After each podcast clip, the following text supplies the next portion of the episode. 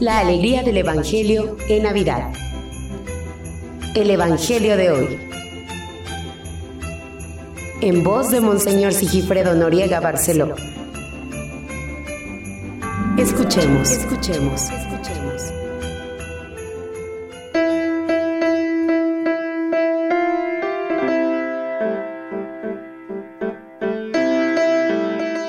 ...27 de diciembre... ...es día martes, tercer día de la octava de la Navidad... ...San Juan Apóstol y Evangelista... ...es fiesta y en la fiesta... ...se dice o se recita o se canta el gloria. La palabra es especial, se refiere precisamente a este gran apóstol y evangelista. Les anunciamos lo que hemos visto y oído de la primera carta del apóstol San Juan. Respondemos del Salmo 96. Alégrense justos con el Señor.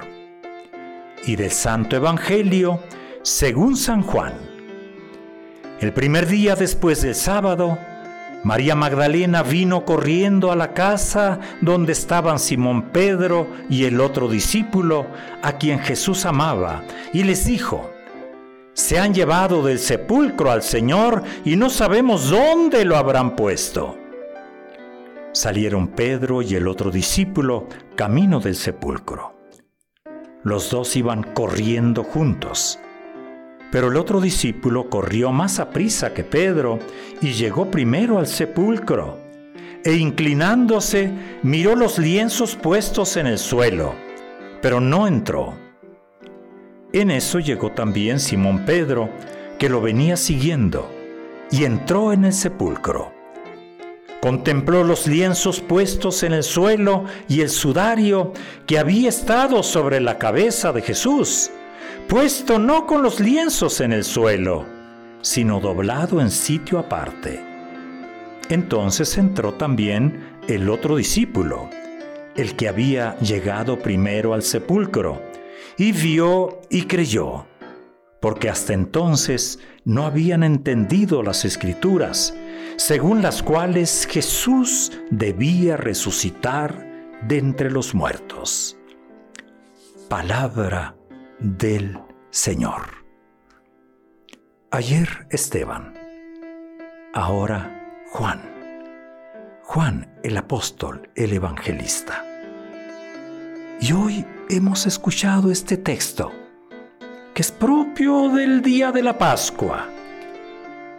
María Magdalena habiendo visto que la piedra de la tumba de Jesús había sido removida, corre, corre, a donde estaban Pedro y Juan.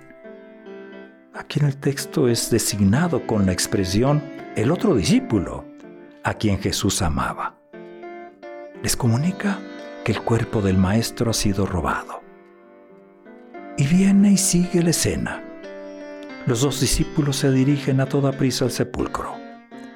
Y Juan, más joven y más veloz, llega primero, pero no entra. Al llegar también Pedro, entra en la tumba, ve las vendas y el sudario en sitios separados y nota que el sudario está doblado en un lugar aparte. Entra entonces Juan. Y Juan vio y creyó. Creo que aquí está el mensaje de este día. Vio y creyó. Y esta expresión es aplicada directamente a Juan, el predilecto de Jesús, y el primero que creyó en la resurrección. ¿Qué relación tiene todo esto con la Navidad? Antes se le llamaba la Pascua de Navidad o las Pascuas de Navidad una íntima relación. Ese niño recién nacido será el Redentor.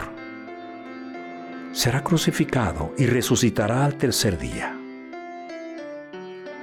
Y Juan vio y creyó. Vio aquí el nacimiento definitivo, ¿eh? en la Pascua. Y desde ahí leyó el origen que escuchamos en el Evangelio el día, de, el día 25 y volveremos a escuchar el día último de este mes y de este año. Pues bien, aquí está el misterio precisamente. Juan va a dedicar su vida anunciarlo.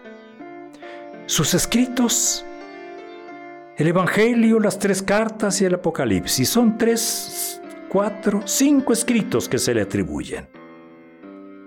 Y gracias a este testimonio, miles, millones de personas a lo largo de dos mil años han entendido mejor el misterio de la encarnación, el misterio de Dios hecho hombre, que luego se entregó en la cruz para la salvación de la humanidad y resucitado de entre los muertos está presente en la vida de su iglesia a lo largo de la historia y llega hasta nuestros días. Juan vio y creyó. Juan nos hace vivir esta Navidad.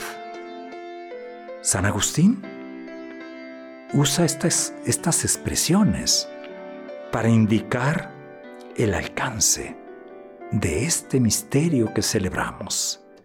Palabras textuales. Cuando amas, corres. Tus pies son tu amor. Y debes tener dos pies para no andar cojo. ¿Cuáles son esos dos pies? Los dos mandamientos del amor. El amor de Dios y el amor al prójimo. Corre con esos dos pies hacia Dios.